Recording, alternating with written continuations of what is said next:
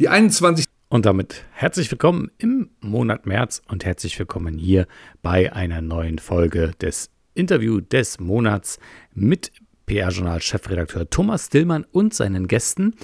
Wie immer hier an dieser Stelle das ausführliche Interview, was wir ja schon im PR-Journal-Podcast gehört haben. Da in der Kurzform, hier gibt es wie gesagt die etwas längere Variante.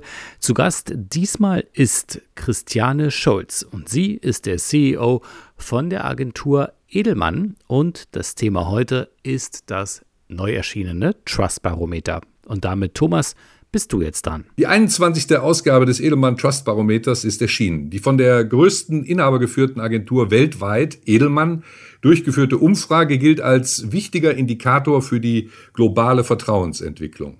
Die Auswertung wurde am 12. Januar für den globalen Bereich vorgestellt, die spezielle Analyse der Vertrauensentwicklung in Deutschland einen Monat später am 16. Februar. Die Zahlen sind also brandaktuell und zeigen für Deutschland erhebliche Abweichungen von den globalen Werten. Grund genug nachzufragen und mit jemandem zu sprechen, der die Zahlen bereits kennt. Herzlich willkommen, Christiane Schulz, CEO von Edelmann Germany. Hallo, schön, dass ich da sein darf.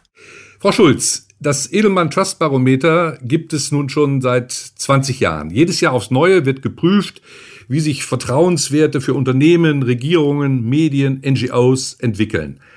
Und das geschieht sehr differenziert für 28 Länder weltweit. Dazu werden jedes Jahr im Zeitraum Oktober, November mehr als 33.000 Menschen befragt. Was hat Sie jetzt bei den neuesten Zahlen insgesamt am meisten überrascht? Oh, also das sind einige Themen. Zum einen muss man sagen, ich finde es interessant, dass aktuell global gesehen Unternehmen die einzige Institution sind, äh, der vertraut wird. Und auch hier, wenn man schon mal gleich in Deutschland äh, guckt, haben wir ein ganz anderes Bild. Da wird Regierung am meisten vertraut, aber nicht in dem Sinne wie globale Unternehmen, weil wir unterscheiden immer zwischen Vertrauen, Neutralität in Bezug auf eine Institution und Misstrauen. Und in Deutschland gibt es also keine der Institutionen, der absolutes Vertrauen entgegengebracht wird. Mhm, das werden wir gleich vertiefen, aber ich halte mal fest, das Überraschendste, dass eigentlich äh, aus Ihrer Sicht, dass die Unternehmen international so gut abgeschnitten haben. Nee, auf jeden Fall. Also das finde ich ja erstmal sehr positiv, dass es eine Institution gibt aus diesen Vieren, eben Unternehmen, NGOs, äh, Regierungen und Medien, der vertraut wird. Das ist ja durchaus nicht selbstverständlich, dass so ein Ergebnis da auch rauskommt. Okay, wir wollen den Blick auf Deutschland jetzt etwas schärfen und wollen natürlich aber die einzelnen Zahlen, wie wir das jetzt auch schon praktisch gemacht haben, in Relation zu den globalen Werten setzen, denn Vertrauen ist halt in unserer Branche die wichtigste Währung. Deutschland belegt im globalen Vertrauensranking der breiten Öffentlichkeit Platz 14 von 27 Märkten und erreicht 52 Indexpunkte. Im Vorjahr waren es 44 Indexpunkte, also eine Steigerung auf ganzer Linie in Deutschland. Absolut. Also was einmal vielleicht recht wichtig ist, es geht gar nicht so sehr darum, die Länder untereinander zu vergleichen, weil wir betrachten da ja sehr, sehr unterschiedliche Länder. Das sind manche Entwicklungsländer, andere sind weit entwickelte Industrienationen, sondern tatsächlich ist spannender für uns der Vergleich eines Landes von einem Jahr auf dem anderen. Und äh, man muss sehen, dass letztes Jahr im Januar war in Deutschland ein Misstrauen gegenüber den vier Institutionen. Das heißt, da ist im Laufe der Pandemie eine Menge passiert. Und wir haben im Mai nochmal einen Report gemacht im letzten Jahr, weil da war dann schon klarer, was wir da alles weltweit sehen in Bezug auf diese Pandemie. Und interessanterweise war das in Deutschland so, dass in der Pandemie zum Zeitpunkt Mai bei uns die Regierung ein absolutes Vertrauen der Bevölkerung, der, der sich an unserer Umfrage beteiligt hat, genossen hat. Also man hatte sensationell hohe Werte erreicht innerhalb von ein paar Monaten.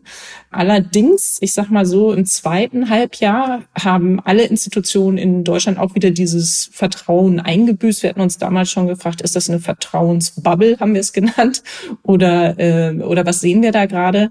Und das Spannende ist aber in Deutschland, ja, alle Institutionen haben Vertrauen eingebüßt, aber netto haben sie im letzten Jahr eben Vertrauen dazu gewonnen. Zumindestens bis zum Ende des Jahres. Und äh, das ist eigentlich eine ganz tolle Entwicklung und weil es auch ein bisschen atypisch ist, weil es gibt nicht so viele Länder eben, die es geschafft haben, einen Vertrauensaufbau in der Pandemie zu schaffen. Ja, das gilt ja vor allen Dingen offensichtlich besonders stark äh, für die Regierung. Ein, ein Vertrauenszuwachs von, von 14 Prozentpunkten haben sie ausgewiesen. Dahinter dann in Deutschland erst Unternehmen, Medien und NGOs.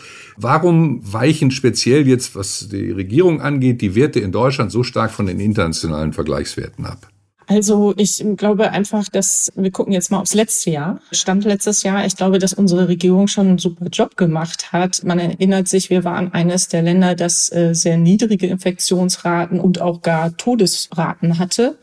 Die Regierung hat damals schon sehr beherzt äh, agiert und sie hat wirklich agiert und ich meine sehr ungewöhnlich damals für mich auf jeden Fall, auf einmal Angela Merkel in dieser Form äh, im Fernsehen zu sehen, die direkt mit mir als Bürger spricht zur Pandemie. Und ich glaube, damals wurde vieles sehr gut und richtig gemacht. Wir, wir Deutschen sind immer, finde ich, so super, super, super kritisch. Und wenn man heute die Diskussion hört, äh, dann denkt man, wir haben alles falsch gemacht. Aber hinterher ist man natürlich auch immer schlauer. Ich glaube, wenn man mal ein bisschen vom Ausland auf uns gucken würde oder auch teilweise sieht, was im Ausland passiert ist oder wie viel schlimmer es im Ausland war, dann hätte man vielleicht auch noch mal ein bisschen eine andere Perspektive. Das heißt, ich glaube, dass die Regierung, weil wir wissen auch, Vertrauen besteht aus zwei großen Bereichen, aus Kompetenz und aber noch viel mehr aus ethischen Aspekten.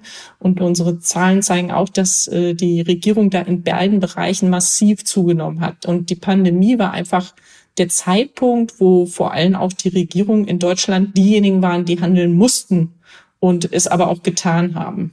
Mhm, ja, also weist ja auch aus, dass äh, erstmals seit 2012 die Regierung wieder vor den anderen drei Institutionen liegt und Sie haben jetzt das auf das Handeln der Bundesregierung vor allen Dingen zurückgeführt. Kann man das auch an der Person Frau Merkel festmachen?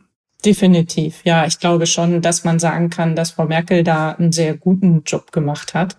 Ähm, aber äh, generell sehen wir in unseren Zahlen auch, dass es äh, vor allem die Bundesminister auch waren. Ich glaube, auch Herr Spahn hat eigentlich einen sehr guten Job auch im letzten Jahr gemacht, weil in unserer Studie unterscheiden wir schon auch zwischen ähm, also Regierung und Länder. Und bezüglich der Länder sind die Werte ein bisschen niedriger, als wenn man auf Bundesebene guckt. Okay.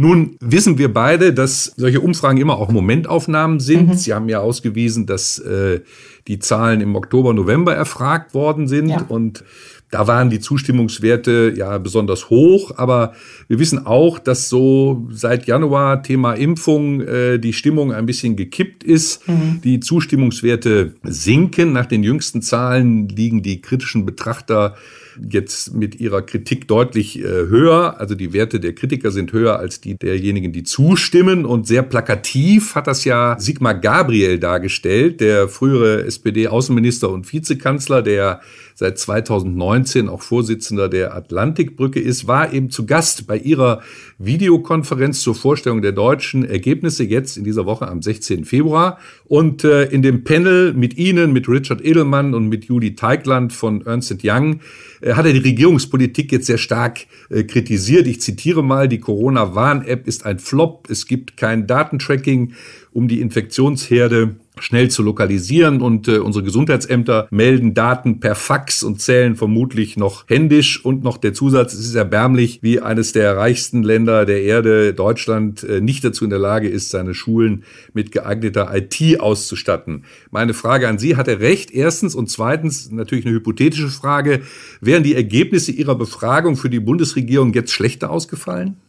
Ich glaube schon, ehrlich gesagt, dass sie abgenommen haben seit unserer Befragung und äh, wir werden im Juni die nächste haben. Da werden wir es dann nochmal sehr viel genauer sehen. Ich glaube schon auch, dass wir jetzt an so einem Tipping Point sind, dass es jetzt nochmal ein neues Handeln bedarf, ein neues Agieren bedarf. Und dafür muss man, glaube ich, schon eben über den klassischen Lockdown, wie wir ihn jetzt hatten, der sehr gut war, neue Konzepte finden, weil wenn man sich ähm, das anhört, was die Experten sagen, und da rede ich jetzt von den Wissenschaftlern, die auch eine sehr hohe Glaubwürdigkeit äh, in Deutschland haben, die wird übrigens am meisten vertraut, dann glaube ich verstanden zu haben, dass die Mutationen, die jetzt kommen, die, äh, egal wie gut wir jetzt diesen Lockdown hier weitermachen, die werden auf jeden Fall nicht weggehen, sondern eher auch wieder äh, ansteigen. Und deshalb glaube ich tatsächlich, wir müssen lernen, mit dem Virus zu leben. Und dafür, glaube ich, muss man neue Wege gehen. Und hier gibt es viele Ideen und Ansätze, die vor allem durch äh, digitale Sachen unterstützt werden. Zugangskontrollen äh, über QR-Codes.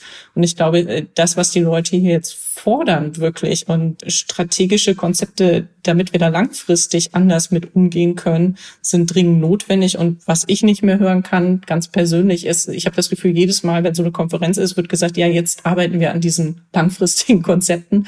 Man hat das Gefühl, hier und da auf äh, Städteebene oder so ist man teilweise viel weiter als wir dann wiederum auf Bundesebene. Vielleicht ist jetzt tatsächlich auch die Aufgabe, ich bin kein Politiker und ich kenne mich da jetzt auch nicht aus, aber das jetzt runter zu delegieren auf die kleinste Ebene, um äh, da ein neues Handeln auch reinzubringen. Ja, interessanter, interessanter Gedanke. Ich möchte die Aufmerksamkeit jetzt mal ein bisschen äh, weg von der Regierung auf die Unternehmen hinlenken mhm. und da mal schauen, die ja in Deutschland nur knapp hinter die Regierung liegt mit 54 Prozent Zustimmung. Allerdings der Zuwachs ist mit sechs Prozentpunkten etwas geringer ausgefallen. Aber auch hier wieder bezogen auf die internationalen Werte hat, hat ihr Boss Richard Edelmann gesagt, es gibt einen dramatischen Umschwung des Vertrauens weg von den Regierungen hin zur Wirtschaft. Mhm. Warum ist das in Deutschland nicht so stark ausgeprägt? Also das ist jetzt eine sehr gewagte Hypothese. Ich bin mir nicht ganz sicher, inwiefern dieses Impfdebakel, nenne ich es jetzt mal, nämlich die Impfstoffe hierher zu bekommen oder zu bekommen. Ich glaube, da ist die Schuld teilweise gar nicht so sehr äh, Richtung Regierung gegangen, sondern Richtung Pharmaunternehmen. Das ist jetzt nur meine Hypothese die standen im Fokus und ich weiß nicht, ob das da eine Rolle gespielt hat. Man muss jetzt aber mal sagen, wir haben so eine Skala, auf der wir betrachten, wie kompetent und wie ethisch verhält sich jemand.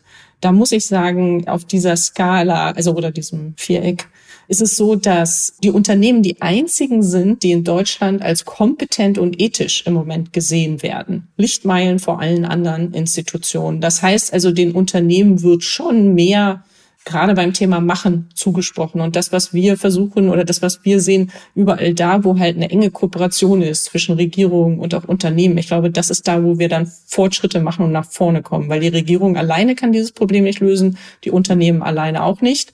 Und äh, hier geht es jetzt massiv um, um das Thema, wie man bestmöglich kollaboriert, um die Probleme der Zeit jetzt gerade zu lösen.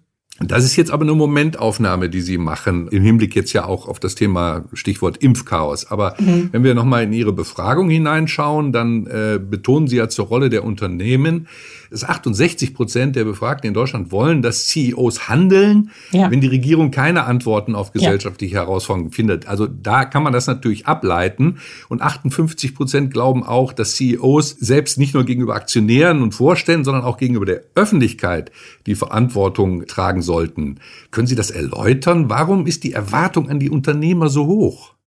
In der Tat, diese Zahlen äh, in diesem Jahr sind wahnsinnig spannend, weil sie massiv gestiegen sind im Verhältnis zu, wie die Zahlen sonst in Deutschland waren. In unsere globalen Werte waren immer schon recht hoch. Und auf einmal kommen die, die Werte in Deutschland, die man üblicherweise bei knapp 40 Prozent irgendwo immer so sieht, kommen hier sehr deutlich, äh, dass die Unternehmen da auch mehr in den Vordergrund sind. Ich glaube zum einen, weil man den Unternehmen viel mehr zutraut, Dinge auch umgesetzt zu bekommen. Also auf Englisch sagen wir immer so getting things done. Das ist, das sind die Unternehmen. Ja, denen wird klar. Also das Zupackende. Das Zupackende und das, dass es auch klappt. Das wird eher den Unternehmen zugesprochen als jetzt den äh, der Regierung. Und deshalb glaube ich, werden die da gesehen. Ich glaube aber auch, dass tatsächlich wir so auch ein Stück weit wirklich einen gesellschaftlichen Wandel hier gerade durchlaufen in Bezug auf, wir haben in der Kommunikation ja immer schon viel über CSR und so und äh, in Bezug auf das Business, ne? Äh, was muss man zurückgeben? Wie ist da die äh, Nachhaltigkeitsstrategien etc. Ich glaube, die Erwartungen an Unternehmen, dass sie ein Good Citizen sind, dazu beitragen, als wichtige Player die Probleme unserer Zeit zu lösen, das fällt da rein. Weil wenn man, wenn man mal kurz guckt, ähm, in die Themen, die die Leute da auch sehen, dann sage ich mal, steht sehr weit vorne eigentlich das Thema Automatisierung oder künstliche Intelligenz zu verstehen, wohin geht da die Reise, wie sehen denn eigentlich die Unternehmen das? Es geht auch um das Thema Klimawandel, äh, auch sehr weit vorne.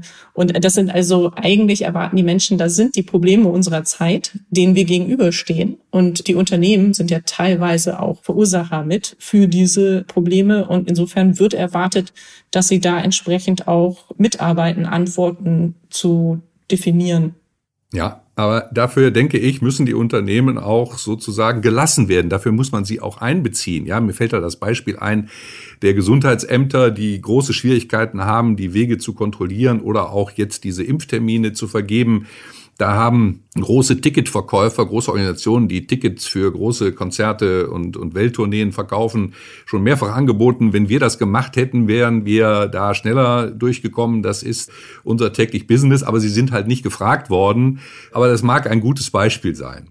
Absolut. Und das ist so, vielleicht, wir sind da irgendwie so halt an einigen Stellen zu bürokratisch, zu verkrustet und dass wir uns nicht richtig über so wie es jetzt ist hinwegsetzen können, weil alles so formalisiert ist. Gleiches Thema also über die Diskussion der Auszahlung der Unterstützungshilfe Richtung Hotellerie zum Beispiel. Also ich glaube, es ist ein Riesendrama.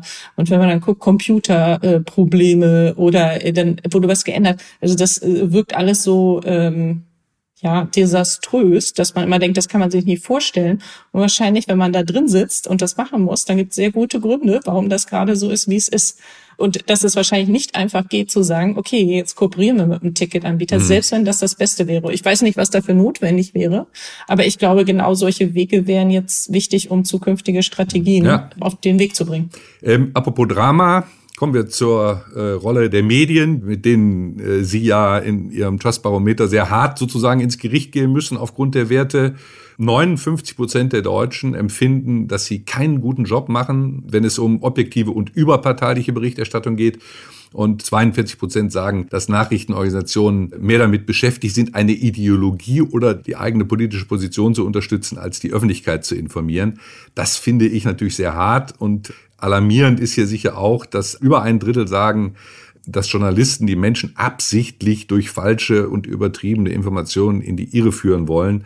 Was machen wir denn falsch? Mhm. Ich glaube, dass äh, die Menschen vor allem äh, eine sehr klare Orientierung sich gewünscht hätten oder wünschen. Und ich glaube, das ist natürlich auch wahnsinnig schwierig in, in dieser Pandemie, weil keiner weiß ja, wirklich, äh, was jetzt absolut richtig ist. Und ich kann nur sagen, dass interessanterweise in Deutschland die Dinge, die sich verbessern sollten, zweitwichtigster Wert hinter unserem Gesundheitssystem ist die Bekämpfung von Fake News. Darüber hatte ich mich sehr gewundert. Und somit kann ich auch nur interpretieren, dass die Menschen das Gefühl haben, äh, sie können vielleicht auch selber gar nicht richtig unterscheiden, ist jetzt die Information, die sie bekommen, richtig oder nicht weil es eigentlich nicht so richtig viel Qualität teilweise gibt. Ich glaube, deshalb haben vielleicht auch gerade doch einige Qualitätsmedien, so würden sagen wir es mal, äh, gewonnen. Jetzt muss man aber gucken, wir unterscheiden auch immer zwischen der informierten Öffentlichkeit und der breiten Öffentlichkeit. Und die Art und Weise, wie die sich informieren, ist natürlich wahnsinnig unterschiedlich. Und die breite Öffentlichkeit äh, liest bestimmt nicht unsere Wirtschaftsmedien oder folgt denen, würde ich jetzt mal behaupten. Und deshalb ist so die Frage, okay, dann sind wir vielleicht doch auch schnell bei der Bildzeitung, die Deutschland immer noch eine große Rolle spielt. Und wenn wir dann da so gucken, ne, äh, Kommunikation, wie wird das gemacht, dann geht das nicht in eine Richtung, dass man das Gefühl hat, das ist objektiv. Nein, seit Julian Reichelt Chefredakteur ist, geht es meiner Meinung nach viel stärker um Skandalisierung und ja, Vorantreiben vieler Schlagzeilen, damit entsprechende Reaktionen erfolgen. Also da. Ja, und da würde ich jetzt mal auch sagen, sehr kritisch. Ehrlich gesagt, ich habe das Gefühl, in unseren Medien gilt prinzipiell, only bad news are good news. Damit kriege ich Auflage, mit Auflage kriege ich Leser und Geld. Und deshalb ist äh, natürlich jeder, also manchmal kann man auch gucken, da gibt's eine Headline, äh, wissen wir jetzt, also Internet wir von Clickbait sprechen, aber die ist einfach skandalös, dann liest man und irgendwo weiter unten findet man, okay, war ja doch nicht so dramatisch, äh, eigentlich gemeint. Aber so funktionieren halt im Moment äh, viele Medien in Deutschland. Ja. Und ich muss jetzt sagen, vielleicht ganz kurz, in Deutschland haben die traditionellen Medien, denen wird immer noch am meisten geglaubt. International, das, da kann ich eigentlich immer auch wieder nur drüber lachen, am meisten wird Suchmaschinen geglaubt. Ja, ja. Ja, ja. Also das ist ja eigentlich dramatisch. Social Media wird prinzipiell eigentlich überhaupt nicht vertraut. Und aber die Tendenz ist halt abnehmend und das ist beunruhigend. Sie haben in dem Zusammenhang, als Sie die Ergebnisse dargestellt haben, den Begriff, der mich irritiert hat, der Informationshygiene eingeführt. Mhm. Wie ist das denn zu verstehen? Was ist damit gemeint? Ja, die, also es ist so ein bisschen, wie gehen wir eigentlich mit Informationen um? Und hier ist es so, dass wir sagen, okay, wir reden von Informationshygiene, wenn ich mich eben wirklich regelmäßig in Wirtschaftsmedien informiere, wenn ich dafür sorge, dass ich mich nur in Echokammern bewege, dass ich dafür sorge, dass ich Dinge, die ich lese, auch überprüfe, ob die denn stimmen können und dass ich vor allem nichts teile, ohne dass ich wirklich es auch mal selber ein bisschen tiefer gelesen habe. Und äh, da muss man sagen, wenn wir die Leute gefragt haben, wie würden sie denn ihre eigene Informationshygiene beschreiben,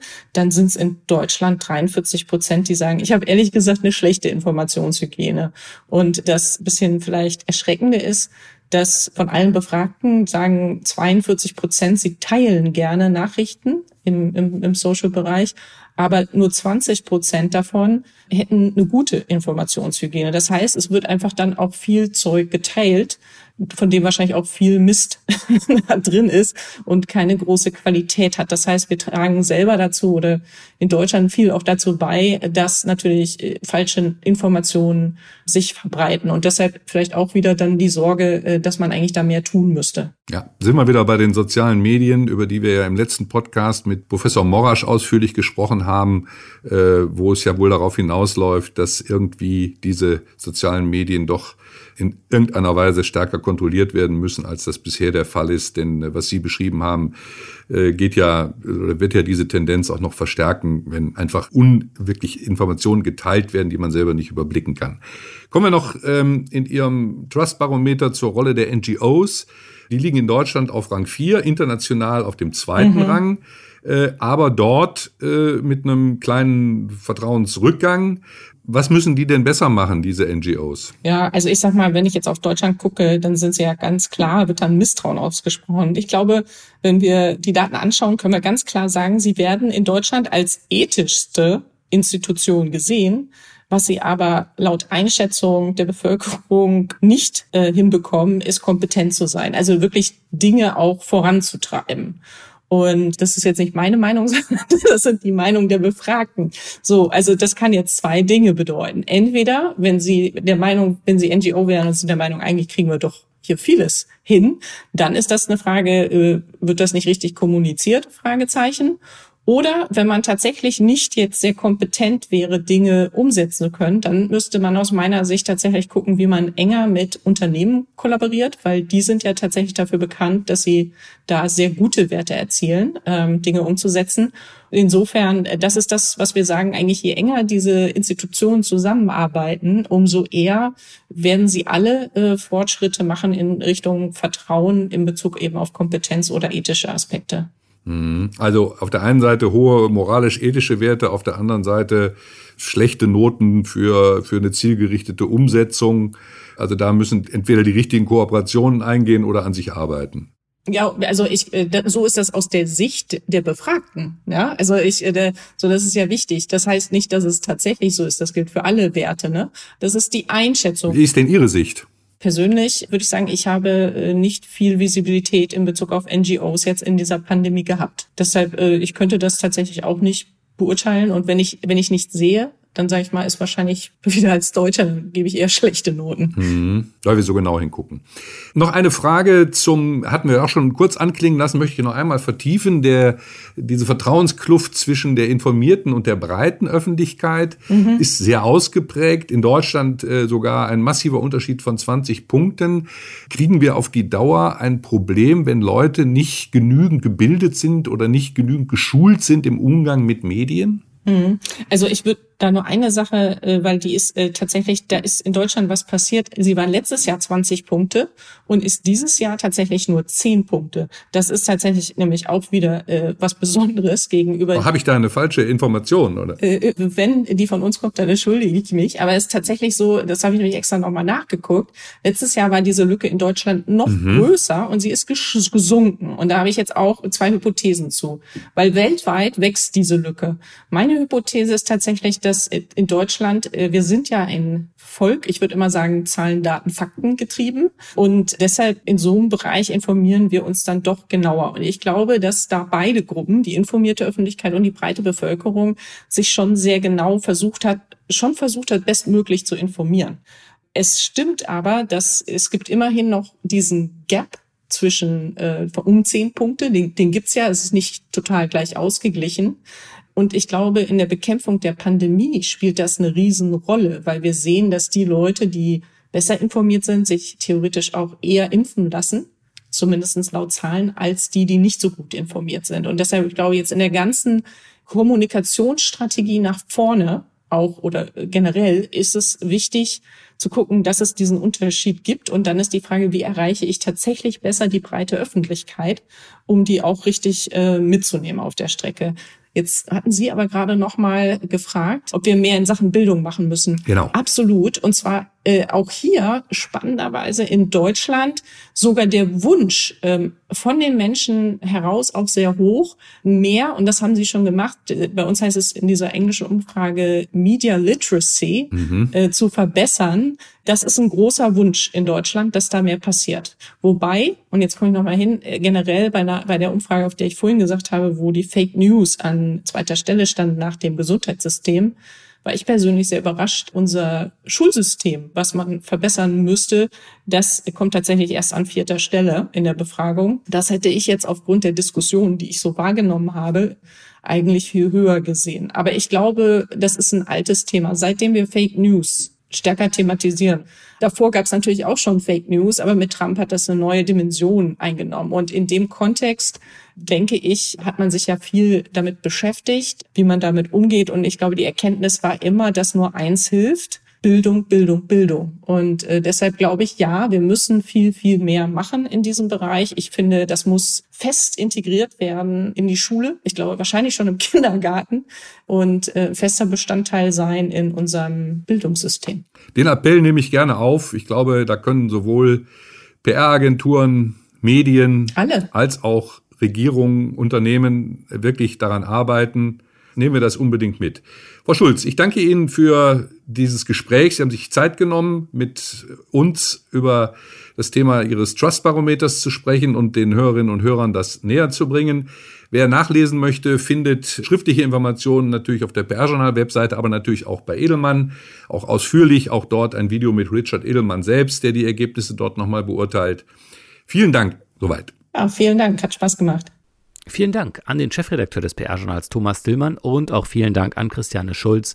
Sie ist CEO von der Agentur Edelmann. So, und das war es jetzt auch an dieser Stelle. Die nächste Ausgabe des PR-Journal-Podcasts unbedingt anmarken im Kalender ist der 25. März. Bis dahin, ich freue mich auf euch. Mein Name ist Gerrit Zienicke und ich sage jetzt ciao, ciao, bye, bye.